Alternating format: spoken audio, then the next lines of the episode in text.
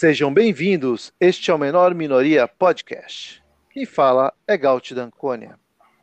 Saiba que você está na mídia que fala de quem mais importa. Você, o indivíduo. Fala, Fraga. Tudo certo? Tudo certo, Gaut. Mais um entrevistado muito especial. Eu estava há muito tempo querendo entrevistar um cara com conhecimento tão bom nessa área. Finalmente conseguimos um entrevistado de peso aqui para o nosso podcast. Muito legal. E essa, e essa área é o Bitcoin, algo que a gente queria falar faz tempo, né, né Fraga? Isso, é uma área que eu tenho muito apreço. E eu queria, eu não queria colocar qualquer um, não. Eu queria colocar um dos melhores aí. Perfeito. Só antes de continuar, eu queria é, lembrar os ouvintes que nos sigam é, no YouTube, no Instagram, no Telegram e que curtam, compartilhem e dê divulgação do nosso conteúdo. E também dar um lembrete ou, ou um, fazer um, um, um, lembrete que faz um ano que nós iniciamos é, o Menor Minoria Podcast. Então tem sido muito bacana e cada vez mais estamos satisfeitos com os resultados que tenha, temos alcançado, não é, Fraga? É isso aí, está sendo divertido. O objetivo era a gente se divertir e trazer informação aí para quem estiver interessado em ouvir. E está sendo legal. Beleza, então chama nosso convidado aí, cara. Cara, trouxemos hoje Narcélio Filho. Boa noite, Narcélio. Poxa, obrigado aí pela apresentação. Boa noite. E obrigado pelo convite. E aí, Narcélio? Começa dizendo quem é você. Bom, eu sou o Narcélio, é, lá no Twitter eu sou arroba Narcélio, é, Facebook também eu sou barra Narcélio, é, no Gmail também eu sou Narcélio, arroba Gmail. As vantagens tem um nome cagado, né? Mas enfim, é, quem quiser, eu, eu sou programador, é, entusiasta do Bitcoin, e eu, é o que eu sempre digo: se alguém tiver alguma dúvida, quiser, enfim, fazer alguma pergunta, pode me, achar lá no Twitter, arroba Narcélio. Estou também lá no Bitcoin Discord, né? Bit, é, discord.bitcoinheiros.com. Cara, o Discord é show de bola. Você tem é, um, é um melhor, uma das melhores um, um dos melhores fóruns hoje em dia. É, pessoal tirar dúvida, conversar sobre Bitcoin. É, tem, tem pessoal que entende mais da parte técnica lá, tá todo lá em peso também. Eu recomendo. Mas assim, até leigo também, não sabe nada, quiser começar por lá também pode. Marcelo, um pouquinho mais de você aí. É, você tem um posicionamento no diagrama de Nolan? Ou seja, você é esquerda, direito, libertário, totalitário, ou você não quer nem saber dessas coisas? Então, eu eu não gosto muito dessas sei lá, dessas tribos, esses, esses termos, assim, porque esses termos eu acho que eles acabam confundindo muito, é, confundindo, sei lá, limitando em vez de explicar. Mas assim, já fui chamado de comunista, já fui chamado de, sei lá, fascista, quem não, né? Hoje em dia é comum ser chamado de fascista. Mas eu, eu acho que eu estou no canto inferior direito, né? Liberdade total na economia, liberdade total para o indivíduo, então, assim, de, de certa maneira, eu sempre me, me, entendi como libertário, antes de saber que tinha uma galera que. Hoje em dia tem uma galera que entende, não, não, você só é libertário se você conhece a ética libertária, ou já leu roupa, sei lá, porque já me, me, cham, me falaram que eu não sou libertário também, porque eu nunca li roupa. Falei, cara, não, eu não acho, eu, eu sempre entendi a, a liberdade como direito humano fundamental, a importância da liberdade, enfim, em qualquer em qualquer discussão, né? Mas, enfim, é... eu, eu, eu sou anarquista, eu odeio governo, o governo é máfia, é... Estado é máfia, é... sou capitalista como todo mundo, eu não conheço ninguém que não seja capitalista, até meus amigos que ficam falando que são comunistas, eles têm iPhone, iPad, é, ama Microsoft, Google, Facebook. Eu, eu, eu tenho um amigo que é, que é comunista que eu lembro que há décadas, quando eu comecei a usar Linux, ele me zoou, falou: Ah, Microsoft que é bom, Windows é que é bom, você vai usar essa porcaria aí. Então, assim, eu acho que capitalista todo mundo é. Eu, a diferença é que eu sou artista, né? Eu não, não quero nada com o Estado. Não. Então estamos juntos. Pois é. Tem, tem uma gíria comum no, no mundo dos bitcoinheiros, né? Que é perguntar como entrou na toca do coelho, né? Ou seja, como que você conheceu o Bitcoin? É, bom, eu ainda estou conhecendo, porque é um assunto tão tão complexo, né? Tem, é, é, além de ser um, um, um tema técnico com uma complexidade enorme técnica, ainda tem uma complexidade enorme nas implicações sociológicas, históricas, humanas e tal. Então, assim, tá todo mundo ainda entrando na toca do, do coelho, ainda tentando entender. A, agora, há pouco eu estava lá no. Estava é, acompanhando o meetup dos BitDevs, né, o pessoal desenvolvedor que curte Bitcoin. E, e to, acontece todo mês lá no Discord, agora vai ser no Discord. E é sempre muito, muito complexo, assim, muito, muito difícil. Os temas lá, todo mundo fica boiando, assim, né, tentando entender, a gente pega 10, 20%, assim, então assim, é tudo muito complicado. Eu ainda estou entendendo, tentando entender, cada dia um pouquinho. Mas assim, eu, eu conheci, eu sou programador, sempre gostei muito de criptografia. Eu, há uns 15, 20 anos, eu, eu, eu conheci a, a ideia do dinheiro criptográfico. É, na época, eu lembro que isso era tido como ah, vai, o dinheiro do futuro vai ser criptográfico. Faz todo o sentido, né? Porque o dinheiro tem que ser um negócio seguro, infraudável. É, hoje em dia, a, a, gente já está entrando na era da informação, tudo está se digitalizando, então era, seria natural que o dinheiro também se digitalizasse. E para ele se digitalizar de maneira segura, tinha que ser usada a criptografia. Aí eu lembro que na época eu fiquei fascinado com, com a ideia, né? Poxa, então realmente, né? Vamos... E vai ser o futuro. No futuro isso vai acontecer, mas na época não tinha nada de dinheiro criptográfico, eu acabei deixando para lá. Muitos anos mais tarde, eu ouvi falar de Bitcoin, é, que era o dinheiro criptográfico. Falei, ah, finalmente inventaram aquele negócio, né? Interessante. Agora vamos ver no que, que isso dá. Isso aí que ano que era? Ah, nem lembro. É, isso foi aparecendo, né? Acho que meu, meu caso é igual de todo mundo. Vai aparecendo, né? Você vai, aos pouquinhos, você vai, ah, Bitcoin, o ah, que, que é isso? Ah, não sei, depois eu vejo. Ah, é um, é um negócio aí de nerd, ah, é um, é um sistema, é assim assado. Eu lembro que, que quando eu li o. Ah, quando eu, eu, eu ia pegando as informações picadas e tal, e, e aos poucos eu ia ficando interessado é, o interessante é o seguinte: é, eu, eu acho que semana passada eu estava lendo o, tweets do, de, de, de, caras que entendem demais de criptografia aqui no Brasil, né? O, como é que é o nome do cara? Paulo. Me fugiu o nome dele agora. Mas enfim, é criptógrafos brasileiros, é, Diego Aranha e, e, outros, assim, o pessoal que entende muito, muito, muito de criptografia, né? Infinitamente muito mais do que eu eles conhe... Ah, e também o Bruce Schneier, é, Bruce Schneier é, é, um, é uma referência mundial em criptografia. Todas essas pessoas elas conhecem Bitcoin, já ouviram falar de Bitcoin, já devem ter lido o paper, já devem ter entendido o funcionamento, mas eles não têm Bitcoin. Eu acho que eles não têm. Até hoje, eu acho que o Bruce Schneier, ele fala, até hoje fala mal de Bitcoin, fala, não, isso é um absurdo, isso, sei lá, polui, enfim. Então, assim, não, não basta você ser um bom programador ou entender de economia, ou sei lá de que, de criptografia, de matemática, de rede de computadores. Só isso não adianta. Você tem que entender de, de monetarismo, de keynesianismo, de funcionamento do Estado, do golpe que é o dinheiro, a democracia, o dólar. É, entendeu de, também criptografia, o que, que, é isso, como é que o Bitcoin funciona, por que, que ele é tão bom, por que, que as altcoins não são. Enfim, é, é uma ideia tão complexa que ninguém pega de uma vez, assim, né? né? É, demora, você vai entendendo aos poucos, né? Não tem, não tem hora certa que você chega, ah, tá, entendi. Ou, ou, às vezes tem, né? A hora que você, nossa, eu tenho que comprar esse negócio aqui. É foda, mas assim, é, é, um, é um negócio que demora a pegar. E tem também, assim, o, o, pessoal, se você perguntar também a parte técnica de como funciona o sistema bancário, o que, que são reservas fracionárias e tudo mais, a grande maioria da população também ainda não sabe o que é isso. Então, necessariamente você não precisa, você precisa conseguir usar, né? Isso precisa de algum tempo. Agora, o, livro do Udich, né?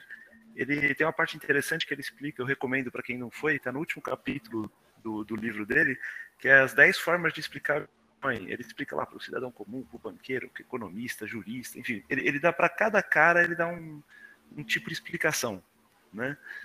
Qual que seria. Você tem uma explicação assim quando alguém chega para você, esse negócio de Bitcoin, o que, que, que, é isso, meu amigo? Você, você tem uma explicação para isso ou você acha que cada caso é um caso mesmo? Como que funciona? Cara, eu, eu sou péssimo de conseguir convencer os outros, né? Eu sou um péssimo vendedor. Eu, Eu já tentei de tudo. Eu hoje em dia, eu às vezes converso com os normes, com o pessoal normal, né, fora da bolha, e às vezes pergunto para eles se conhecem, se já ouviram falar, o que, que acham. E assim, a maioria das pessoas não questionam nada, não questionam a vida, não, o dinheiro. Todo mundo se mata para ganhar dinheiro, mas ninguém sabe o que, que é dinheiro, como é que isso funciona, por que, que esse papel colorido aí que tem os números nele, por que, que isso tem valor, de onde veio, como é que era antes.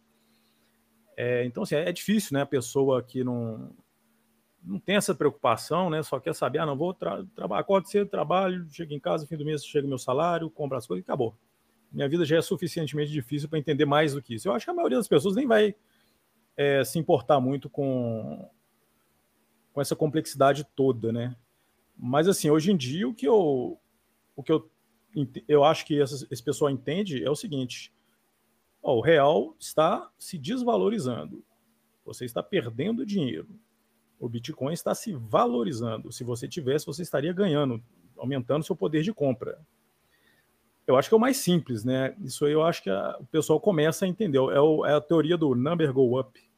Tá subindo, ó, você tem que comprar, você tem que ter. Se, se, pelo menos o pessoal entender que é um negócio que serve como investimento, como reserva de valor, você pode todo mês pegar um dinheirinho que você que sobrou do salário lá, nem que seja 50, 100 reais ou mil reais para quem tem mais, e comprar todo mês, esperar aí uns quatro anos no mínimo, só para ver no que, que deu.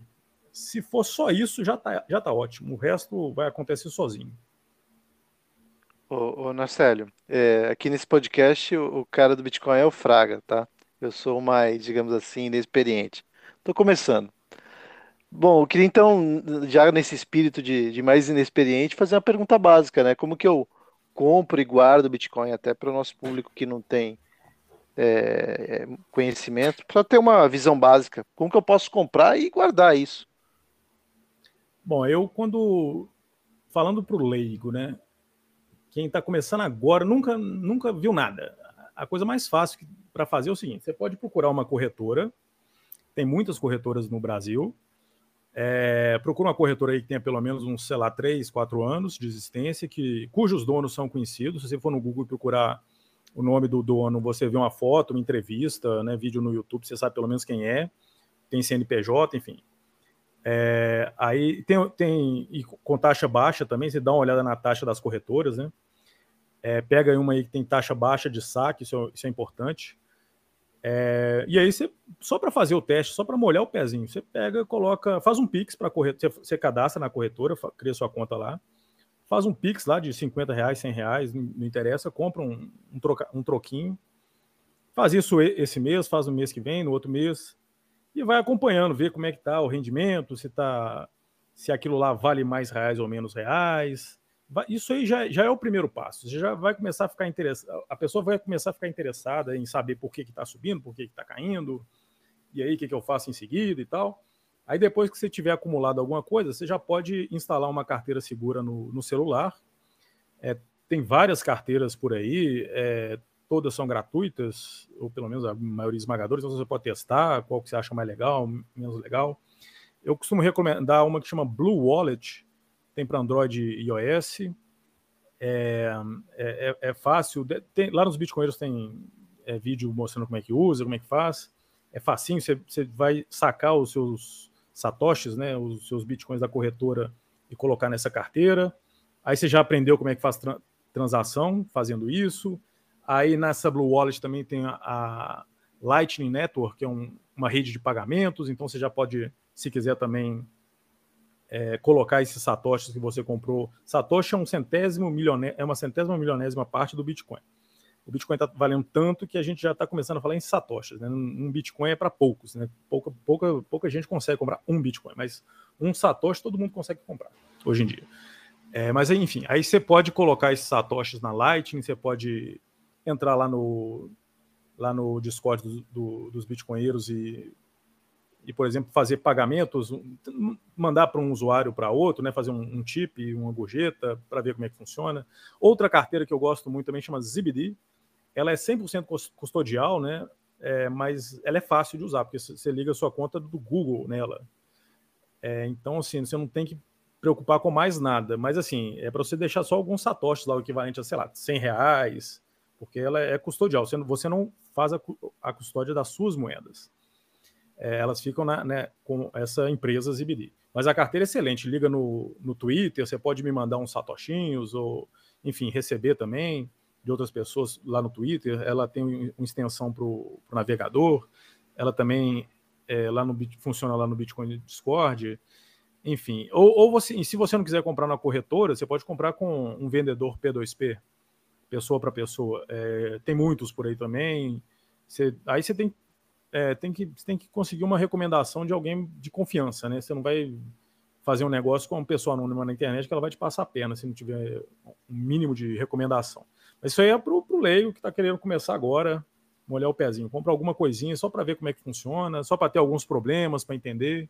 E aí, à medida que for entendendo mais, é, aí vai melhorando a segurança, aí já tem já tem um, um, dispositivo que chama carteira de hardware, que você compra para guardar os, a, as suas chaves dentro dele, de forma que ninguém roube, porque até então, né, essa Blue Wallet, essas carteiras que eu falei aqui, se você, se alguém, se um, um vírus, enfim, se um hacker invadir seu celular, te der um vírus, você perde o que tem lá, se, se, se seu celular não for seguro. Aí, mas assim, se você está só com 50 reais, 100 reais, se o seu celular é razoavelmente seguro, tá ótimo. Ou se você deixou na corretora também, a corretora de passar a pena levar embora seu dinheiro, isso às vezes acontece, né? Nunca aconteceu com uma corretora que tivesse aí 3, 4 anos de, de existência, donos conhecidos, mas no seu futuro também, como é que vai ser. E, uh, mas isso tem, tem essa possibilidade, né? O Bitcoin ele foi feito para que você não precise confiar em, em intermediários. Uh, o Satoshi deixou isso bem claro lá no paper Tá? Eles, a palavra confiança aparece lá mais de meia dúzia de vezes. Ele, ele explica que você não precisa confiar em ninguém, você guarda os bitcoins com você e pronto. Então, assim, aí seria o, o próximo passo. Depois, se tiver alguns milhares de reais, se você continuar, já vale a pena comprar um dispositivo desse. Aí você já vai estar tá bem seguro, né? E aí, a, além disso, é, se você for comprar mais e mais e mais bitcoins, aí é, é melhor você já, sei lá, procurar uma consultoria para para te falar o que você deve fazer com sua fortuna, né? Eu acho que uma pessoa que tem um Bitcoin, né, já são mais de 200 mil reais, ela poderia muito bem gastar 1% disso pagando uma consultoria para alguém, só para dar uma, dar uma ajuda, assim, né? Com... Não vai guardar os bitcoins para você, logicamente, vai te falar mais ou menos o que, que você poderia fazer, como usar uma multi, multi, carteira multi-assinatura, como usar várias carteiras espalhadas para segurar seus para dar segurança aos bitcoins, esse tipo de coisa. E esse, esse tipo de conteúdo também tem de graça na internet, se você não quiser pagar essa consultoria. Mas aí você dá uma pesquisada melhor, estuda melhor, você vai você vai, você vai entender. Eu, tô, eu, eu tenho um texto que eu, tenho, tô escrevendo já há anos, mas não consigo terminar, que é sobre armazenamento seguro de Bitcoin, desde o comecinho para os leigos até o pessoal que tem mais grana, quer fazer carteira multi-assinada e tal. É, se um dia eu conseguir terminar esse negócio, eu publico lá no Twitter, faço o PDF aí, aí vocês vão me segue lá no Twitter que vocês vão ver. É um comentário que é interessante, é o, o Bitcoin, ele não está de fato na sua carteira, né? Ele está num negócio que chama blockchain, é. e o seu Bitcoin está lá. O que você tem, que você guarda, que chama de carteira, é a, são as chaves que dão acesso para você tirar dinheiro de lá e o endereço para você colocar o dinheiro lá. Então é isso que você tem que guardar, porque o seu Bitcoin mesmo não está com você, ele está num livro contábil onde ele onde consta lá que aquele endereço é da aquele endereço tem tantos bitcoins e aí com a chave privada você pode sacar dinheiro de lá. Então o que, que essas carteiras fazem, né, Marcelo? Elas guardam essa chave para você, correto? Pois é, o, infelizmente no Bitcoin tem vários termos que são, são péssimos, né? Tipo essa carteira. O pessoal tá até há muito tempo fica propondo de mudar esse nome para chaveiro, porque realmente lá não tem Bitcoin, tem as chaves que dão acesso aos bitcoins que ficam em endereços. O endereço também é um termo ruim, porque na verdade aquilo lá é um, é um tipo um cofre. Em inglês o pessoal chama de lock. Então faz muito mais sentido você entender que você tem um chaveiro com chaves que dão acesso para destravar um cofre onde você pode colocar suas moedas e tal. Esses, esses cofres ficam aí na, na blockchain.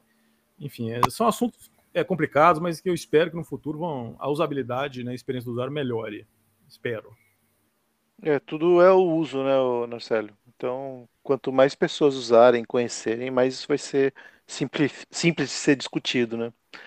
Mas beleza, então mais uma pergunta básica, e depois a gente vai desenvolver um pouco mais. É, e aí, como que o Bitcoin isso funciona? Então, é, como é que o dinheiro é criado, né? Ninguém sabe explicar direito ou como é que como é que os dólares são impressos, como é que eu vi o, o explicando isso e não entendi no vídeo lá. É um processo complicado. É complicadíssimo. E, e o pior é o seguinte: quantos dólares vão ser criados em 2022, em 2023 e nos próximos 10 anos? E, e quantos reais vão ser criados?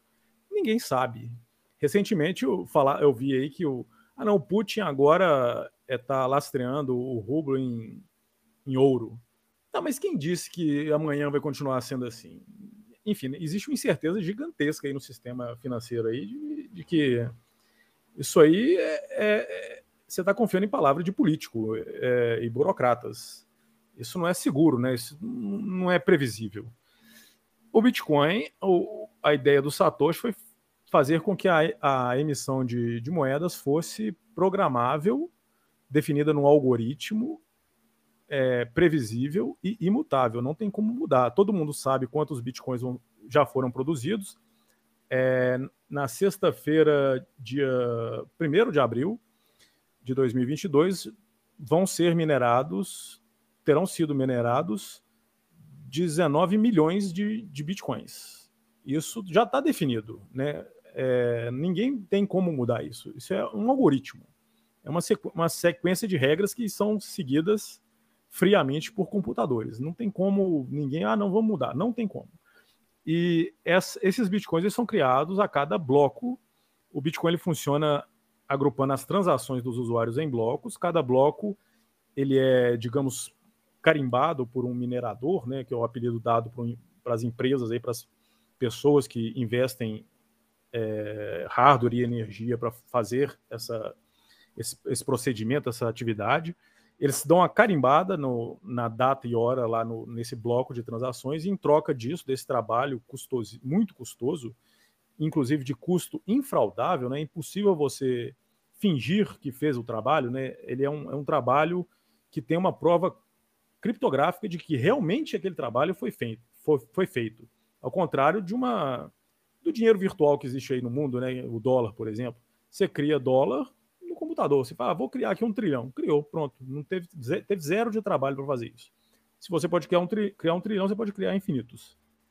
No Bitcoin, não. Isso é definido por algoritmo e só dá para gerar esse bloco aí se você realmente despender poder computacional ou energia elétrica. Não tem como fazer de outra maneira. E em troca de, desse trabalho, o sistema Bitcoin paga os humanos por isso. Então, assim, é a primeira vez na história em que o sistema computacional está pagando humanos para realizarem um trabalho, que é dar, dar segurança para esse sistema. E assim, lá em 2009, a cada bloco vinha 50, a cada quatro anos esse valor cai pela metade, então caiu para 25, caiu para 12,5, agora são 6,25 e eu acho que ano que vem deve cair para 3,125 bitcoins por bloco a cada, a cada quatro anos. Foi, eu não lembro quando é que foi 2020, não. Então, 2024 vai, vai cair de novo. Isso é tudo algoritmo, não tem como mudar, não tem como discutir, não tem dúvida, ninguém tem dúvida. Inclusive, além de ser um algoritmo, está escrito numa linguagem objetiva, além disso, está na cabeça de todo bitcoinheiro. Mesmo que na, nessa linguagem objetiva chamada C++, que, onde foi, foram escritas essas regras, se alguém tiver alguma dúvida, assim, ou der algum problema, na nossa cabeça tem esse algoritmo. Então, se alguém algum dia explorar alguma falha, fizeram alguma coisa, roubaram, criaram bitcoins, que nem aconteceu em 2010, um, espertinho viu lá que tinha algum problema nessa linguagem lá, desse código do Satoshi, o cara conseguiu criar 800 bilhões de bitcoins do nada para ele. É, os humanos perceberam um problema, a regra estava na cabeça dos humanos, falaram, não, não, isso aqui está errado, o código está errado, vamos mudar o negócio aqui, pronto. E aí esses bitcoins criados simplesmente desapareceram. O, o Bitcoin ele já tinha um sistema de correção de erros, digamos assim. Então, se, se, alguém explora alguma falha dessa, os humanos corrigem e pronto, tudo volta ao normal. É a coisa mais segura que tem no mundo. É interessante porque é uma, é uma rede de computadores, eh, de nós, né, que validam essas transações, E aí o cara, mesmo que alguém modifique um código dele, basicamente o que ele está criando é como se ele criasse uma moeda que, ok, agora você tem uma moeda que só vale para você, porque só você vai querer respeitar essa regra. Se o resto, os outros nós que se comportarem de forma honesta, provavelmente eles vão ser a, a, a vertente, é chamado de fork, isso, né, Marcelo? E, e eles isso. vão seguir esse, esse lado da, do fork, né, da, da divisão do Bitcoin. Então o cara vai, ok, eu criei o que ser esperto, beleza, você ficou com uma moeda que só vale para você e para os outros continua valendo a, a, aquela, aquele lado honesto da, da, divisão, tá certo? Isso, olha, olha só que coisa livre, né? Olha como é linda a liberdade. É, vão existir menos de 21 milhões. Nossa, legal de bitcoins. Legal. Ah, mas eu não gosto do, do, número 21 milhões. Eu vou pegar aqui o meu computador, né? Eu estou com o Bitcoin rodando aqui, eu vou falar, não, vai ser 100 milhões eu tenho total liberdade para mudar isso aqui. Muda aqui agora no código e acabou. Aí, para mim, essa regra vai ser diferente. Mas vai ser para mim, para o meu Bitcoin. O resto da rede vai continuar normal, como sempre foi. E, e... o Bitcoin ninguém vai aceitar ele. é, e se o, se o meu sistema ficar incompatível com os outros, eventualmente, ele vai ser ignorado. O pessoal, vai, os outros, nós da rede, vão olhar para ele e falar: esse, esse cara aqui é maluco, some. Vai banir da rede. É, e assim, se alguém recentemente veio a ideia maluca aí de que o Bitcoin, sei lá, polui a camada de ozônio, não sei o quê. Ok, você quer mudar alguma coisa no Bitcoin? Pode mudar, o código é aberto. Você pode mudar o que você quiser. Qualquer pessoa do mundo pode mudar qualquer coisa. Agora, o Narcélio tem um computador que tem um, é, um computador velho, empoeirado, tá num canto da minha casa aqui, é difícil mexer nele. Tá lá, eu botei lá, já tem anos que tá lá. Eu não quero nem mexer nisso de novo, porque dá um certo trabalho está lá do jeito que era há alguns anos. Se alguém inventar de mudar alguma coisa no Bitcoin, eu sou muito preguiçoso, eu não vou mudar na, aqui em casa, não. O meu vai ficar exatamente do jeito que era, como sempre foi. Igual a mim, tem mais um milhão de pessoas. Ou seja, se uma pessoa mudar é, o, o, o funcionamento do Bitcoin numa corretora, num site qualquer, ou sei lá, em toda a Europa, problema deles. O meu vai continuar do jeitinho que sempre foi. Igual a mim, tem mais um milhão de, de, de pessoas, uma, é um grupo de pessoas intolerantes. Elas vão querer continuar com o Bitcoin exatamente do jeitinho que é. Nada vai mudar. É, e na verdade, o cara, quando o cara faz um fork, né, ele acaba. Na verdade, você acaba tendo na carteira dele e na carteira original. Então, enfim, se quer continuar, seja feliz. É, essa é uma possibilidade, né? O pessoal falar assim: ah, não, não, eu tô. Vou mudar só esse negócio aqui no Bitcoin, todo mundo vai continuar tendo as mesmas moedas no mesmo endereço, blá, blá, blá, mas vou mudar uma regrinha. Na verdade, ele está criando uma moeda nova para ele e para os amigos dele lá. E essa moeda nova aí, quem tinha Bitcoin num endereço vai ter, vai ganhar de graça essa moeda aí também. E aí, se tiver um valor, vai vender. Os mais espertos vão vender. Isso aconteceu lá em 2017. O pessoal inventou que, ah, não, o bloco do Bitcoin é pequeno, eu acho que devia ser maior. Ok, a sua opinião, vai lá, vai fundo, muda, muda aí, vamos ver o que, vai acontecer. Aí os caras foram, mudaram, legal. Então eu tinha um, se eu, eu tinha um Bitcoin então em 2017, passo a ter um Bitcoin Cash também. Ó, oh, isso tá valendo o equivalente a, sei lá, 15% do Bitcoin. Ah, eu vendo. Toma, você quer isso, né? Você acha que o bloco tem que ser maior então, né? É isso que você acha, né? Então toma aqui, ó, toma. toma aqui o seu Bitcoin Cash, você me dá um Bitcoin de verdade. E pronto, aí quem tinha Bitcoin ganhou mais Bitcoins. Quem ficou com Bitcoin Cash ficou pobre. Então pronto, é livre, liberdade. É lindo. Liberdade. E, e, quem nota valor nas coisas, que tome seu caminho, não é isso, Narcelo? É, ué, exatamente. Você quer bloco maior, os blocos do Bitcoin Cash. Aí depois veio um maluco que ainda fez o Bitcoin SV, não sei o que, Satoshi Vision que era maior ainda, e aí teve mais otário que, enfim, botou dinheiro nisso, e os espertos tiraram. Então, enfim, se o Elon Musk quiser criar o Bitcoin Elon Musk, ele cria. Eu tô torcendo para isso, né? Todo mundo devia torcer para esses fork aí, para esses caras malucos aí do Greenpeace fazer o Bitcoin Green. Vamos inventar mais, vamos, vamos, Essa vamos. semana teve um dono de uma corretora aí que se juntou com o Greenpeace e falou que vai gastar 5 milhões de dólares para mudar o Bitcoin Ótimo. Proof of Work para Proof of State. Pô, Boa. Explica um pouquinho do, do que, que é esses dois conceitos aí e por que que o cara, ué, por que que o cara pode fazer isso e que para nós tanto faz, porque quem vai continuar com Bitcoin é, é, somos nós que escolhemos. Mas explica o que, que é a diferença disso, o que, que, que, é o problema do Proof of Work, o que, que é o problema do Proof of State aí. É, o Proof of Stake. É, a ideia é o seguinte: o, o, o, Satoshi, ele. Aliás, isso não é nenhuma ideia do Satoshi, não. É, isso é uma ideia antiga, dos anos 90, do. Eram de dois pesquisadores que tiveram a ideia. O Adam Beck criou um algoritmo melhor, né, de, chamado Hashcash. É, isso lá em 90, acho que 92, 94, não sei. Que foi assim. Foi uma grande revolução na, na computação, porque ele conseguiu criar um algoritmo que tinha uma prova infraudável de que houve um, gasto de processamento para gerar aquela informação. A própria informação é uma prova criptográfica de que houve um gasto.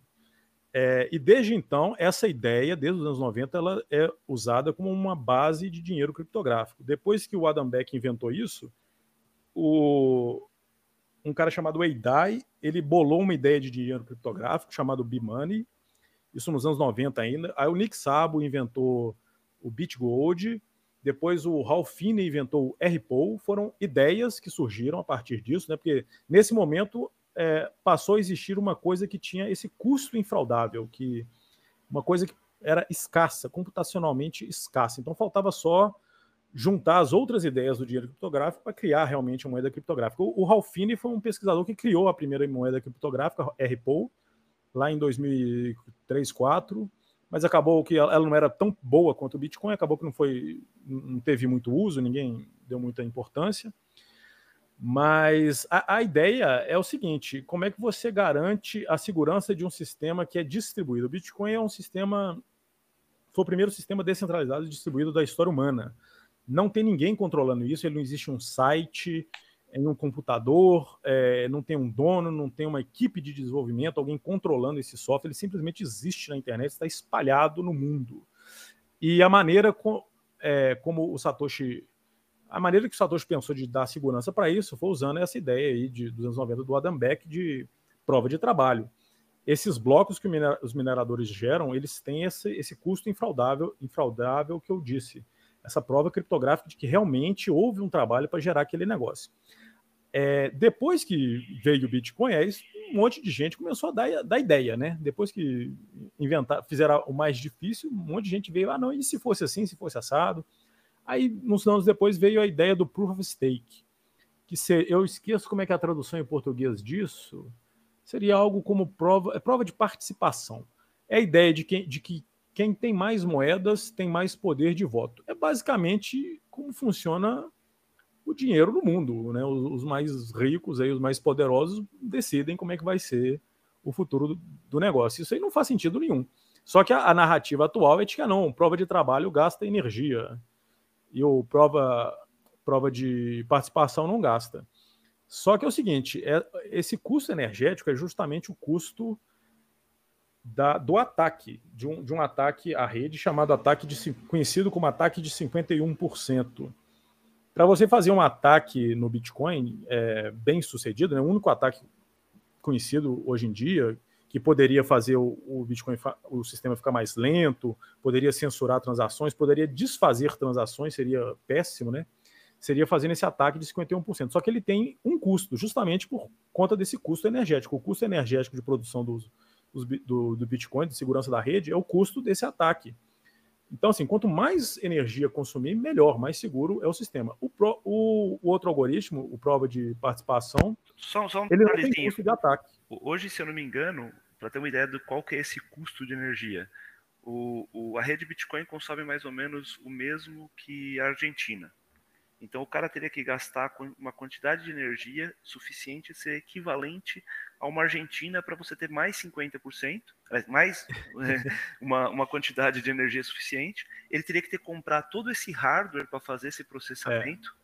É. Ele teria que fazer isso de uma hora para outra, porque se ele for fazer isso gradualmente, a rede também vai subindo. É, ok. É, já, já entenderam é, que é, é muita coisa, né? É, a, a, conta é complicada, mas a ideia é essa mesmo. Mas Você a proporção que... é mais ou menos essa, né? É, é mais. Ou então ele descobre alguma falha nos algoritmos e consegue gerar isso aí sem, sem custo, enfim. Mas se não. Do contrário, não. Ele realmente tem que ter maquinário e energia igual a toda a rede, entre aspas, honesta. E no, no, na prova de participação, não. O custo de ataque é zero, basta querer. Não estou dizendo que isso sempre vai acontecer, porque eventualmente o pessoal, a, a, a, a defesa do pessoal do, do, que defende o POS é de que não, mas os envolvidos não querem atacar o sistema. Mas eu não sei amanhã se essas moedas vão ser confiscadas, roubadas, ou se eles vão mudar de ideia, ou sei lá o que, que vai acontecer. De qualquer forma, a diferença é essa. Na prova de participação, o ataque é zero. Se, se, se quiser atacar, você ataca. Fim. Não, não, tem como evitar esse tipo de coisa. E, hum, eu ia falar uma coisa e esqueci, mas enfim, vamos seguir. Não, é, eu queria aproveitar já que estamos tá, falando de alguns conceitos básicos sobre o sistema. Como é que funciona as atualizações do Bitcoin, ô Marcelo? É, isso, afinal, isso é afinal ninguém manda no negócio, então uhum. como é. você faz uma melhoria? Cara, isso é muito complicado, porque você não tem um, um líder. Tem muita altcoin aí que tem dono, né? Que tem o, o cara, o criador, o cara criou a altcoin, teve a ideia, é, ele é o criador da altcoin, ele é o criador da moeda, ele manda. Ele falou, galera, eu estou pensando aqui, vamos mudar isso aqui, ó, isso aqui, mudando isso aqui vai ficar melhor. Aí o povo né, é convencido, tá, vamos mudar. Aí passa uns meses, ah não, não gostei, vamos desmudar, vamos. Ah não, agora vamos fazer isso, vamos fazer aquilo. Acho melhor que vai ser assim, vai ser assado. Ou seja, não existe muita certeza do futuro desse tipo de sistema. É, essa incerteza eu acho ruim, né? Como é que eu vou saber sei lá, a emissão é controlada mesmo? E se amanhã os donos decidirem que, ah, não, vamos mudar a emissão também?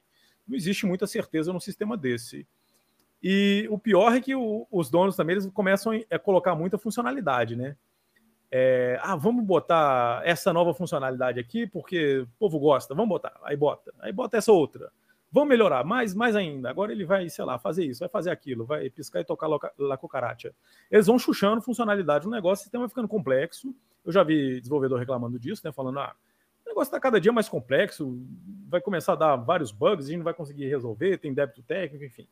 O, o, o Bitcoin é o contrário. O Satoshi é, apareceu lá em 2008 com a proposta, em 2009 com o sistema.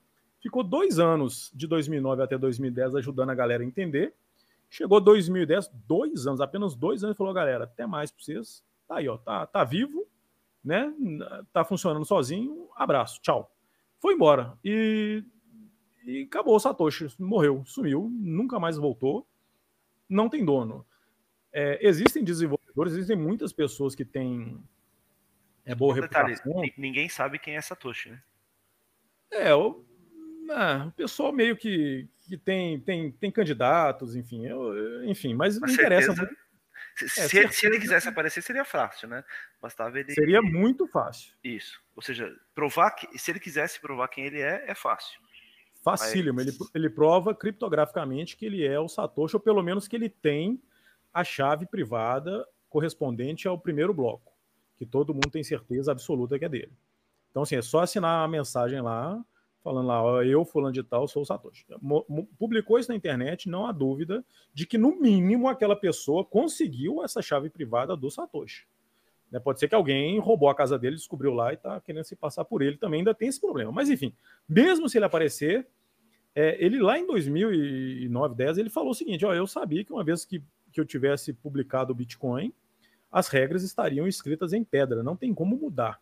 Ele já tinha noção desse tipo de coisa, inclusive para resolver eventuais problemas. Como é que você muda, resolve um problema, corrige um defeito num sistema que, cujas regras elas têm que ser seguidas à, à risca, né? E aí, quando o pessoal tem que resolver algum tipo de problema, é, não dá para mudar uma regra. Você não pode mudar. Era A, agora é B. Porque senão você teria que mudar na implementação de todo mundo, inclusive no computador do preguiçoso do Narcelli, que fica num canto da casa dele, que ele nem lembra mais onde é que está, todo empoeirado, largado lá, que eu não vou mexer. Como é que você faz para corrigir um sistema desse? Aí é, é, ou fazer qualquer modificação. Modificação não tem jeito, por conta disso, não tem como mudar nada.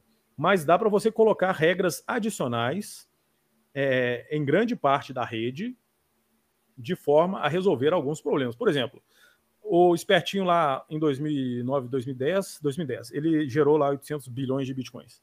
Nesse momento, algumas, alguns desenvolvedores apareceram e falaram: oh, galera, vamos botar uma regra a mais. Nenhuma transação, um deles chegou e sugeriu uma regra a mais. Nenhum, nenhuma transação pode, pode transferir mais de 21 milhões de bitcoins. Essa é uma regra adicional, é uma regra retrocompatível. Qualquer pessoa honesta que estivesse usando o Bitcoin, ela imagina-se que seguiria essa regra aí, porque, poxa, não, a gente já sabe que não vai existir mais de 21 milhões. Ela invalida aqueles bitcoins gerados, ela é compatível com as regras anteriores, porque quem não quiser seguir essa regra ignora. E, e, basicamente é assim: o pessoal consegue achar umas brechas aí, uma, umas possibilidades de colocar novas regras, e colocando novas regras, é, junto dessas regras, aparecem novas funcionalidades também. Mas até essas novas funcionalidades também, elas são muito discutidas assim, por muitos e muitos anos, porque o pessoal ele só vai aceitar essas novas regras, essas mudanças, essas novas funcionalidades, se virem que realmente aquilo tem valor, tem necessidade, então, assim, são anos e anos e anos de discussão, de, de enfim, de brigas, xingamentos, até, até todo mundo chegar e ver, não, isso aqui tudo bem, é, é pouca coisa, tem muito valor, vai ser bom, aceito. Mesmo sendo uma regra retrocompatível. Se alguém discordar, basta ignorar.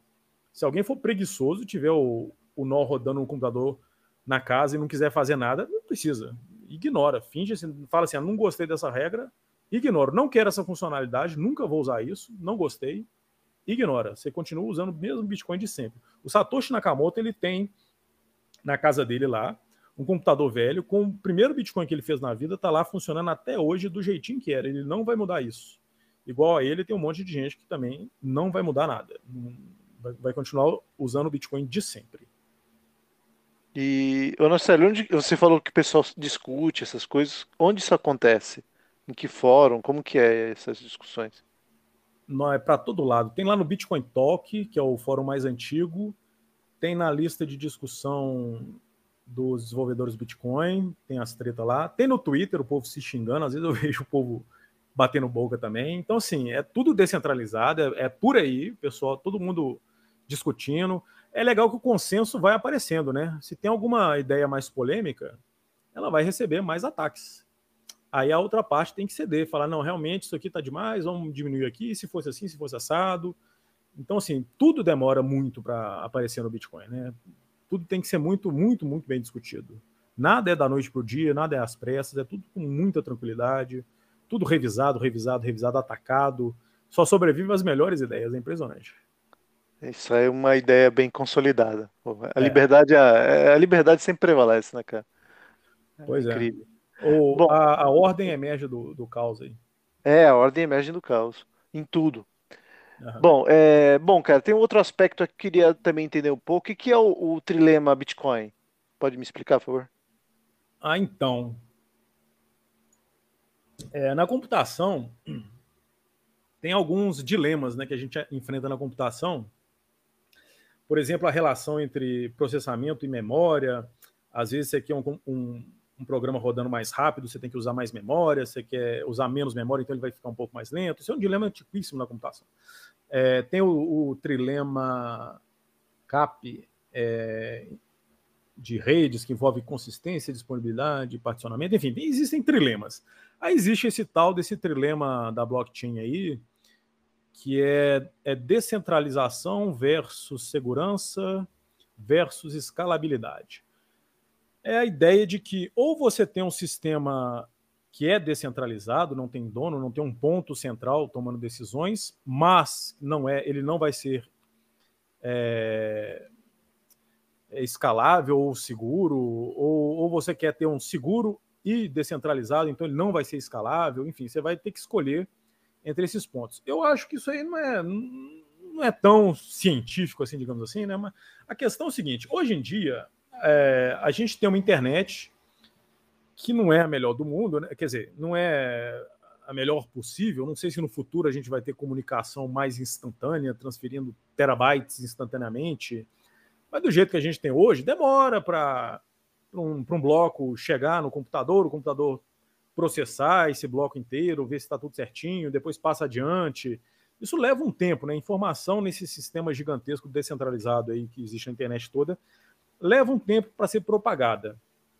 Por conta disso, não tem como escalar transações nesse sistema. É impossível. Se você fazer uma, uma blockchain, uma criptomoeda que seja infinitamente escalável na internet.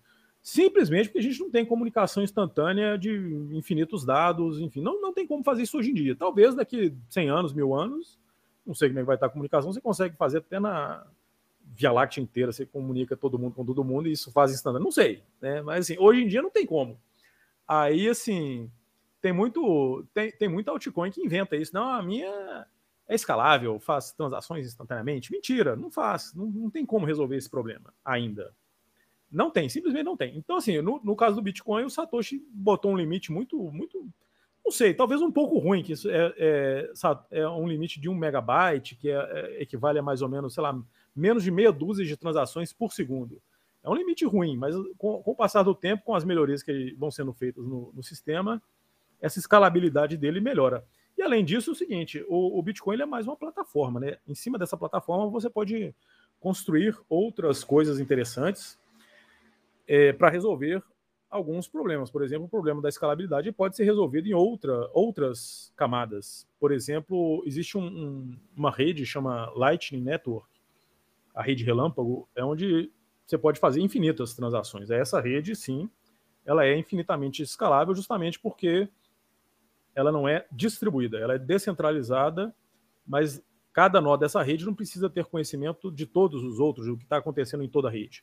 Eu, se eu estou lá em El Salvador, eu estou fazendo transações só lá em El Salvador. Quem está no Japão está fazendo transações só lá no Japão e ponto final. Funciona, a rede funciona e ela é, infin... ela, ela é muito mais escalável do que qualquer outra, do que qualquer criptomoeda que diga que é escalável. Ela é mais escalável até que avisa ou que qualquer coisa, simplesmente porque distribui um pouco esse processamento de transações. Ou tem, ou tem também outras camadas possíveis, como, por exemplo, é, os cartões de crédito. Você pode, hoje em dia já existem cartões que fazem pagamentos é, com Bitcoin e tal, e, e, eles já são muito, muito escaláveis. Você não precisa fazer pagamentos na camada base do Bitcoin. Lá fica só a segurança. O, o principal é a segurança, a descentralização. É, é, é você ter a, a, segurança de que seu dinheiro está lá seguro, ninguém vai roubar se você fez uma transação, ela vai acontecer, ninguém vai censurar nem nada. Isso é o fundamental, é, pra, é isso que o Bitcoin veio, veio resolver. Os outros problemas de privacidade, que também não tem, infelizmente não tem no Bitcoin muita privacidade, esses outros eventuais problemas a gente vai resolvendo em outros lugares, não precisa resolver tudo no mesmo lugar. É uma série de probleminhas. Eu já ouvi muita gente falar: ah, não dá para usar o Bitcoin para comprar o pãozinho na padaria. É porque o cara não conheceu a Light ainda. Enfim, essa solução. É, lá, lá, em El Salvador dá. Isso, lá, lá já é só, é só o cara usar. Exatamente. Tem, tem uma outra. O problema questão... é da padaria, não é do Bitcoin, é da padaria. O Isso. dono da padaria não conhece. Se, se ele conhecesse, fosse Bitcoin, ele tava implorando para você pagar com Bitcoin. É óbvio. Eu eu conheço Bitcoin, eu imploro para os meus clientes me pagarem com Bitcoin. Só que eles não são trouxas, eles vão pagar, né? eles talvez nem conheçam Bitcoin, eles dão é, papel colorido, fazer o quê, né? É, meu cunhado tem uma perfumaria, né? É, eu mostrei para ele como ele estava interessado, mostrei para ele, ele instalou lá uma Moon Wallet, aquela carteirinha para o celular, e cara, você coloca lá ah, 10 reais, ele já converte em Bitcoin, joga um QR Code, parece que você está pagando um Pix. E é, vai, é para a carteira dele. É, é, é, absolutamente tranquilo e instantâneo hoje em dia de fazer isso. É, não tem dificuldade nenhuma. Né? É, é só você gastar alguns minutos para aprender a usar. Uhum. Tem, tem um, uma outra história que eu ouvi um tempo atrás, que era um cara, ele queria se separar da mulher, né? E, e aí o que acontece? Ele não queria dividir o dinheiro dele com a, com a mulher. Aí o que ele fez? Ele comprou tudo em Bitcoin, colocou numa hard wallet, pediu divórcio. Aí depois ficou o juiz mandando intimação para bitcoin.org. É, mandou intimação para hard, hard Wallet. É, a turma, é a turma do Bitcoin. É, nossa. Cara, assim, estamos muito no começo, meu Deus. Tem casos de empresários que, que têm medo de processos trabalhistas, porque é comum na justiça do trabalho você receber um processo comum. Vai, acontece você receber processos na justiça do trabalho que de repente o cara te mandam pagar um milhão de dólares, um milhão de reais, enfim, um valor absurdo é, por alguma ação trabalhista e você tem que acabar se, se metendo em problemas, mesmo que você recorra disso, você vai ter bens bloqueados. Você tem casos, aqui no Brasil já aconteceu o confisco de, de dinheiro da, da poupança das pessoas. Enfim, a pergunta é: o Bitcoin é uma ferramenta da defesa da propriedade privada? O que, que você acha? Dá para fazer isso no Bitcoin? É, bom, é, né? É a única coisa, a única propriedade privada que existe hoje em dia são essas 12 palavras, né? Você, você, você coloca, só você sabe onde é que estão suas moedas e ponto final. Ninguém mais sabe quantas são, onde estão.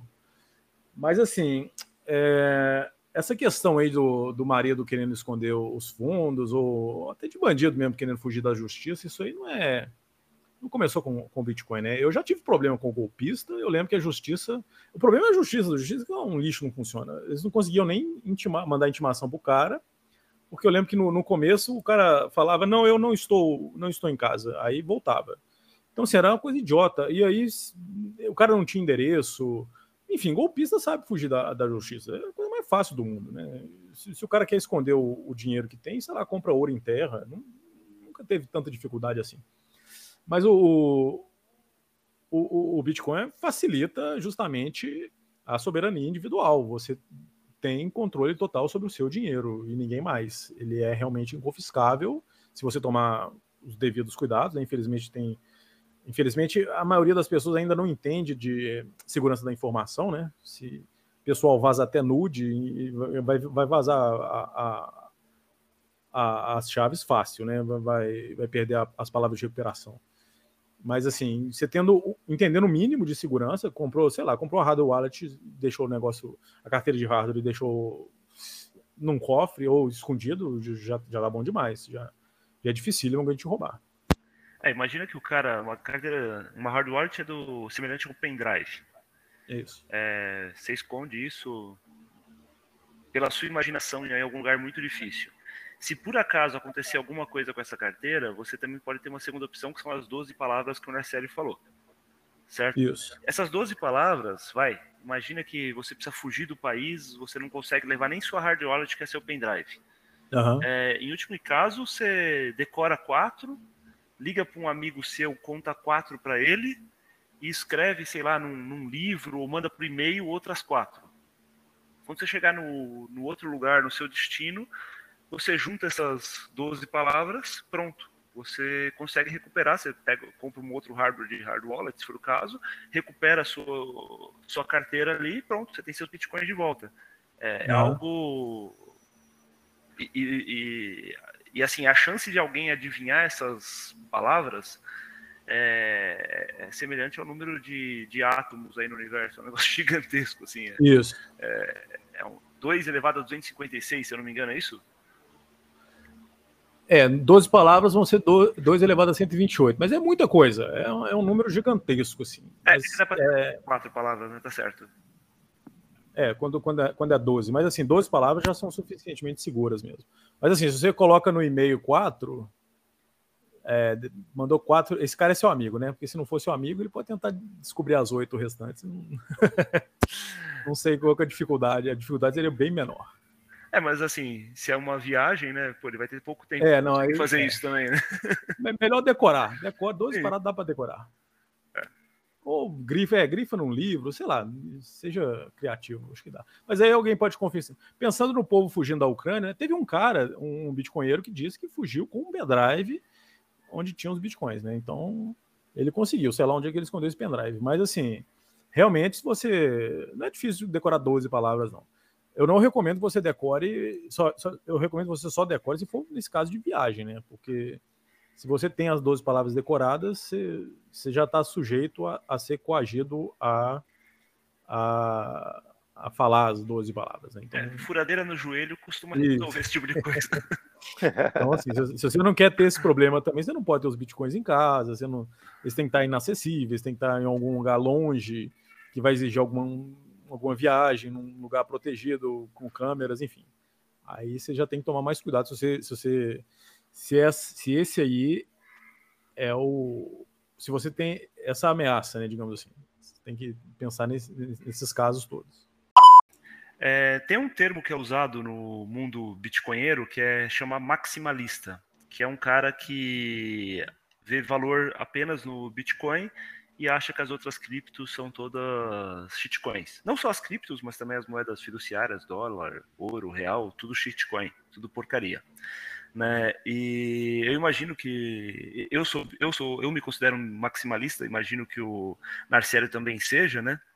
Mas tem uma, uma questão que eu ouvi numa entrevista sua com o podcast do 21 milhões, inclusive recomendo o pessoal que, que vá lá, que vale muito a pena, tem várias entrevistas bacanas sobre Bitcoin, em que você falava da comparação da superioridade do, do software livre, né, que era evidente e que você achava que todo ano o Linux ia passar o Windows, né? E o Windows até hoje continua sendo mais usado. Ou seja, não bastava que ele fosse que o Linux fosse melhor ou mais vantajoso para as pessoas, as pessoas continuavam usando o Windows. Você acha que isso pode acontecer com o Bitcoin? Ou seja, mesmo ele sendo menor, melhor ou coisa do tipo, e você é mesmo um maximalista ou não? É, mais uma vez, em relação a esses termos aí, né? Eu, eu já fui chamado de shitcoinheiro, de maximalista tóxico, eu não ligo muito para isso, não eu, como programador, eu tenho muito interesse em conhecer os, todos os algoritmos. Se eu tivesse tempo, eu, na verdade eu sou sem tempo, eu só tenho tempo para entender o Bitcoin mesmo. Se eu tivesse mais tempo, talvez eu, eu fosse entender os outros programas. É tudo programa. Eu sou programador, gosto de programas, então assim, eu gostaria de entender os outros programas, mas não, não tem esse tempo. E por conta disso eu sou maximalista, né? Mas assim, eu, eu não vejo valor nessas outras coisas, principalmente porque elas têm dono, elas é, são altcoins, existem infinitas altcoins, vão existir. Se, se, alguém inventa uma altcoin qualquer que é muito legal, pode aparecer uma outra pessoa, copia aquilo lá, coloca mais funcionalidade, muda coisa e faz uma melhor ainda. Então, assim, vão existir infinitas altcoins. Bitcoin é um só. Foi o primeiro e é isso. E assim, se quiser fazer alguma coisa mais complicada, você faz uma, um sistema paralelo ao Bitcoin, mas usando Bitcoin e pronto. Você, você, você copia a funcionalidade daquela altcoin e ponto final. Você, ah, minha altcoin é, é instantânea. Já existe uma rede instantânea, de pagamentos instantâneos. Ah, minha altcoin tem, não sei, privacidade. Tem uma sidechain também que, que, que lida com esse, essa questão da privacidade, a, a Liquid.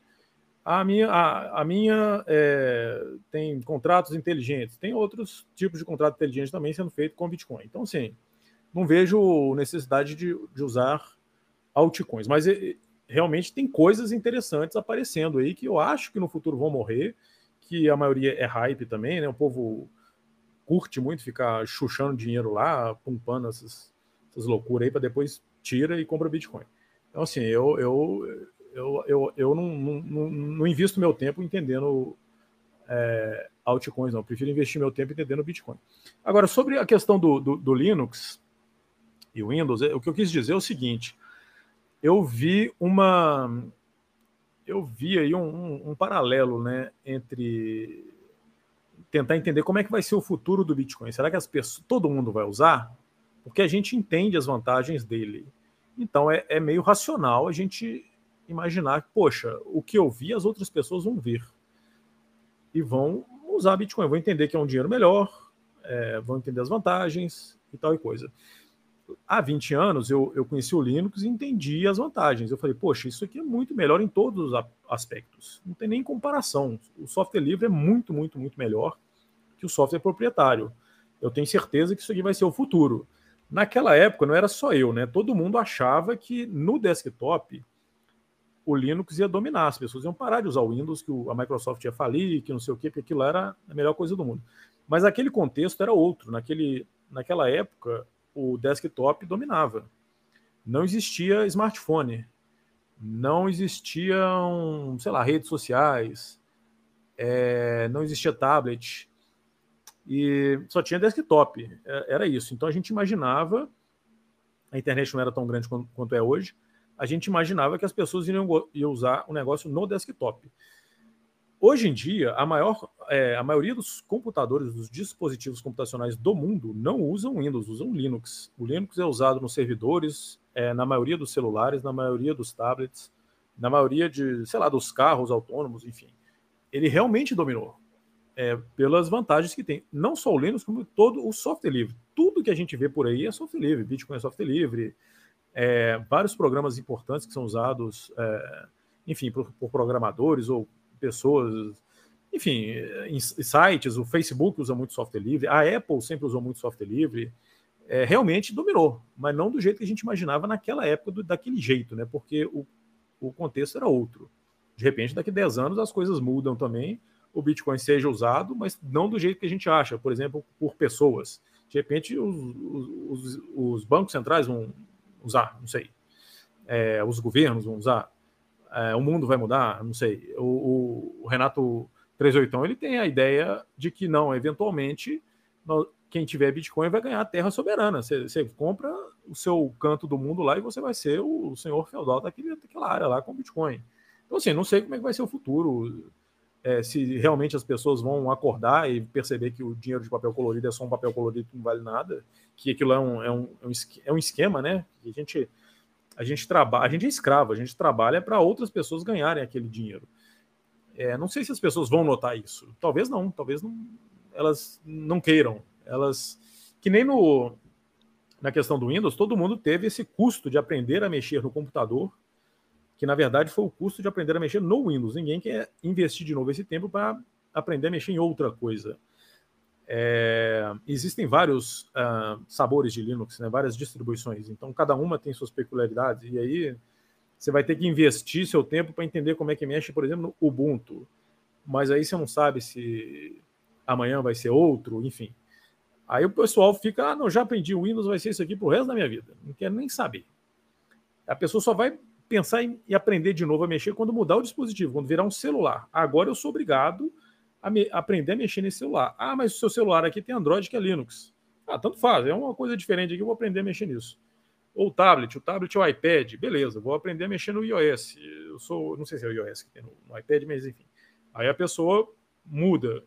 Não sei no futuro se o dinheiro vai mudar também, a pessoa vai usar uma coisa que por trás tem Bitcoin, mas ela nem sabe, né? Vai, vai achar que está usando real, fazendo Pix, mas por trás é Bitcoin. Enfim, o que eu sei é das vantagens desse dinheiro seguro e infraudável. Né? Isso eu tenho certeza que é o dinheiro do futuro. Como é que ele vai ser usado? Eu não sei, mas eu tenho certeza que ele vai ser usado por muitos e muitos, muitas décadas. Né?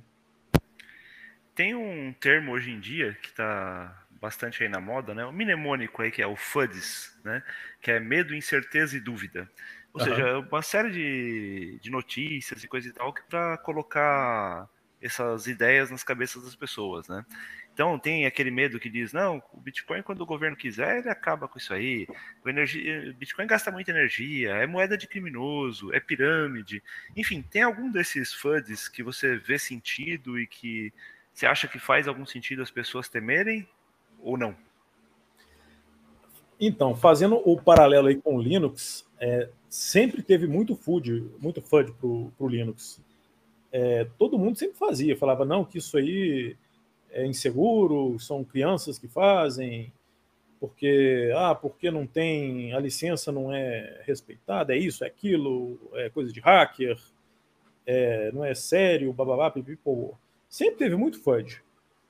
É, agora, sobre. E, e, no Bitcoin também tem, ah, porque polui, porque isso, porque aquilo, porque o governo pode proibir.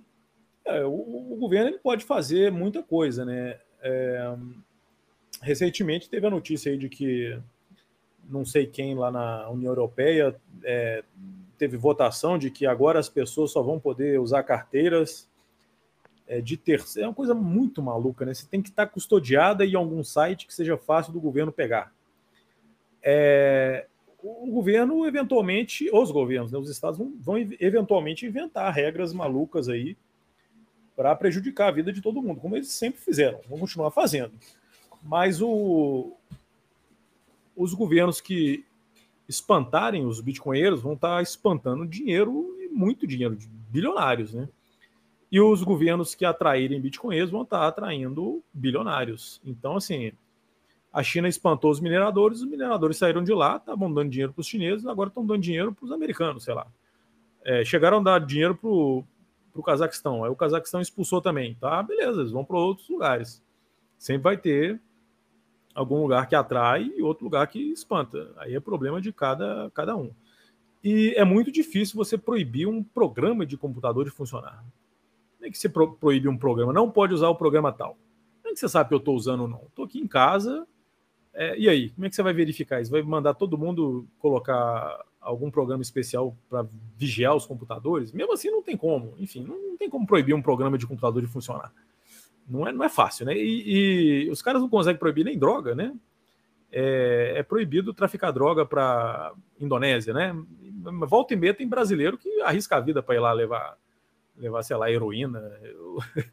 Não tem como proibir esse tipo de coisa. Né? O governo, o Estado não funciona para começo de conversa. Eles vão ter, eles vão, com certeza, eles vão prejudicar a vida de todo mundo, vão roubar o máximo que conseguirem, mas efetivamente proibir qualquer coisa não vão conseguir, não. O, o Narcélio, é, nosso podcast ele tem esse foco na defesa das liberdades individuais, né, do indivíduo, enfim.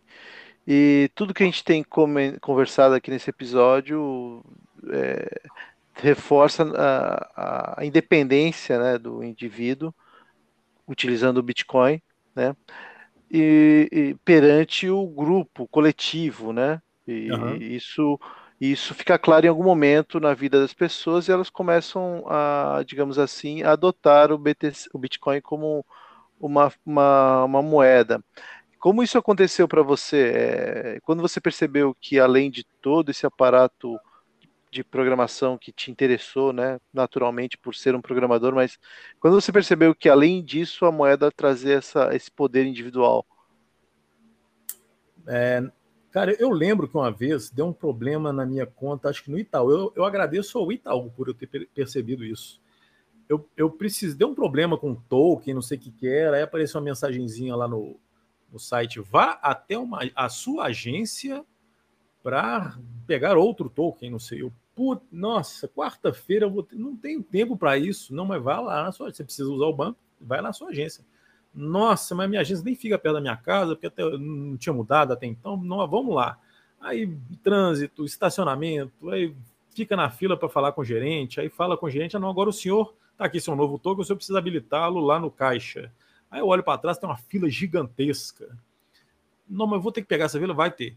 Fico na fila, né? Nossa, mas eu tô perdendo meu tempo aqui.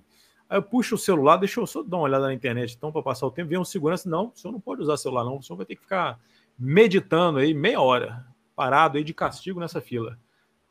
Beleza. Foi exatamente nesse momento que eu falei, poxa, agora eu tô entendendo. Agora eu estou entendendo para que, que serve esse negócio de Bitcoin, né? Aí che chegando em casa, eu acho que eu fiz minha primeira compra, né?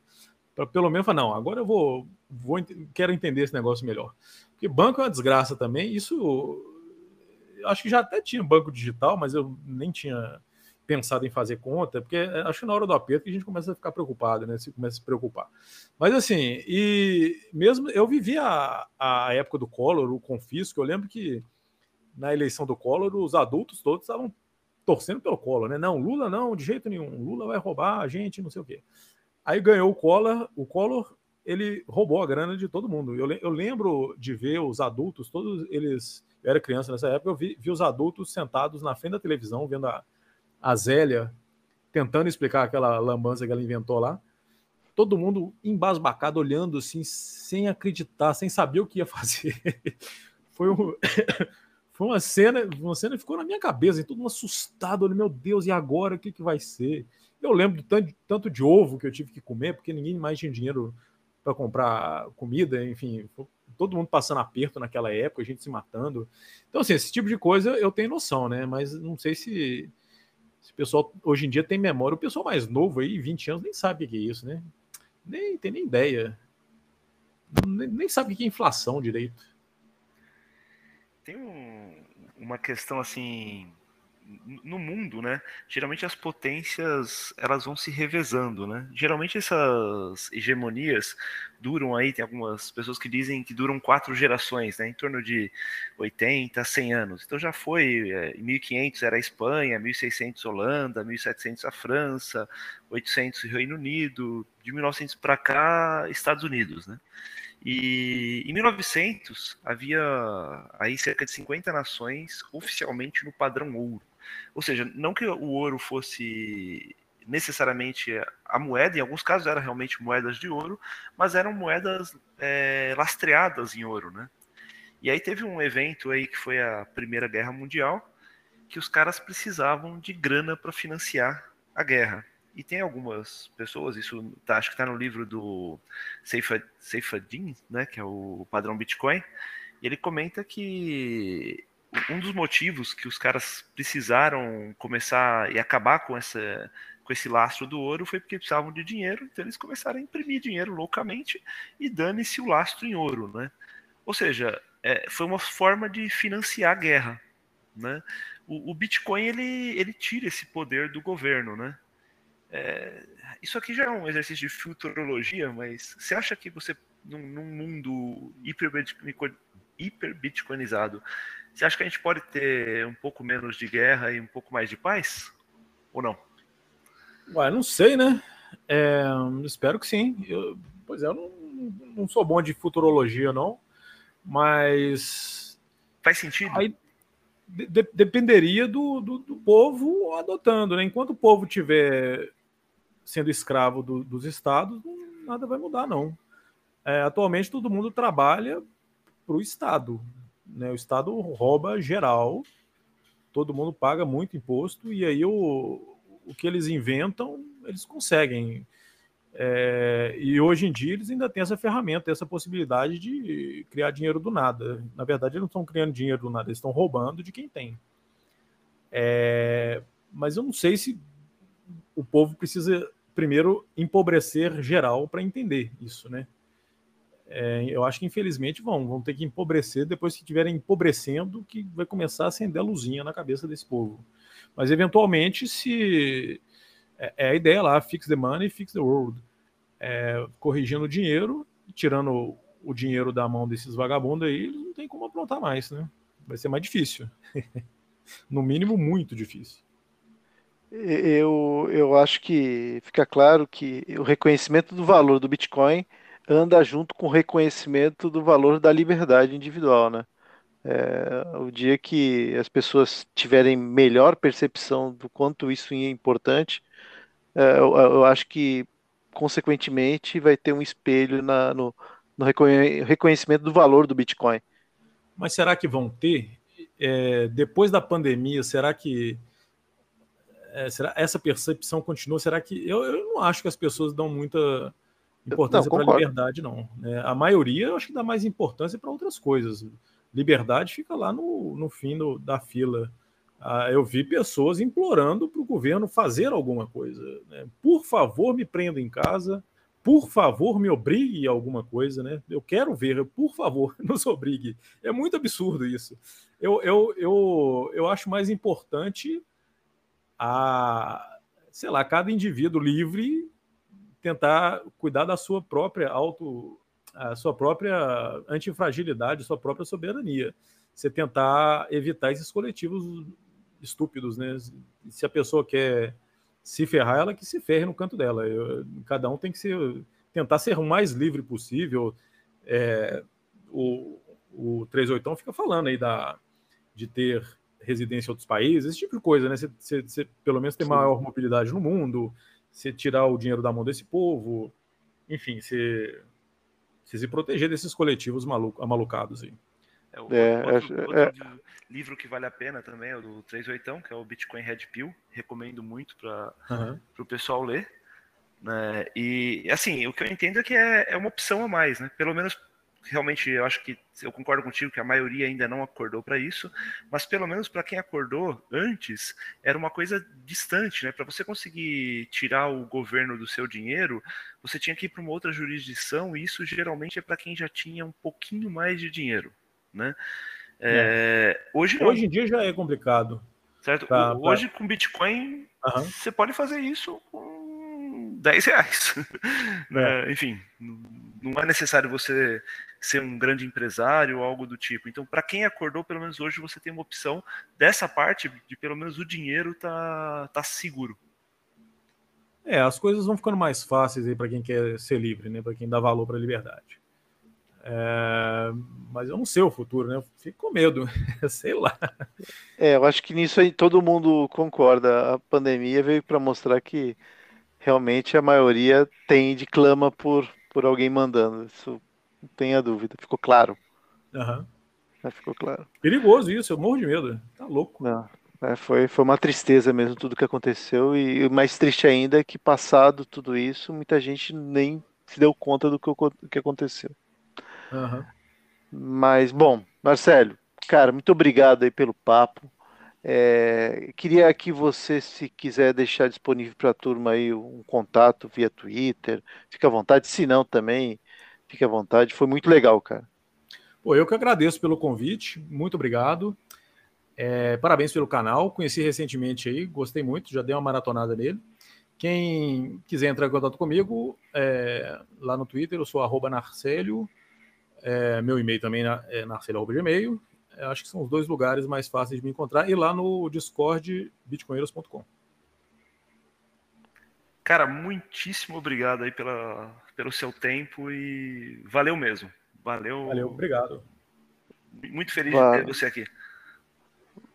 Valeu, Narcélio. E comprem Bitcoin, pessoal.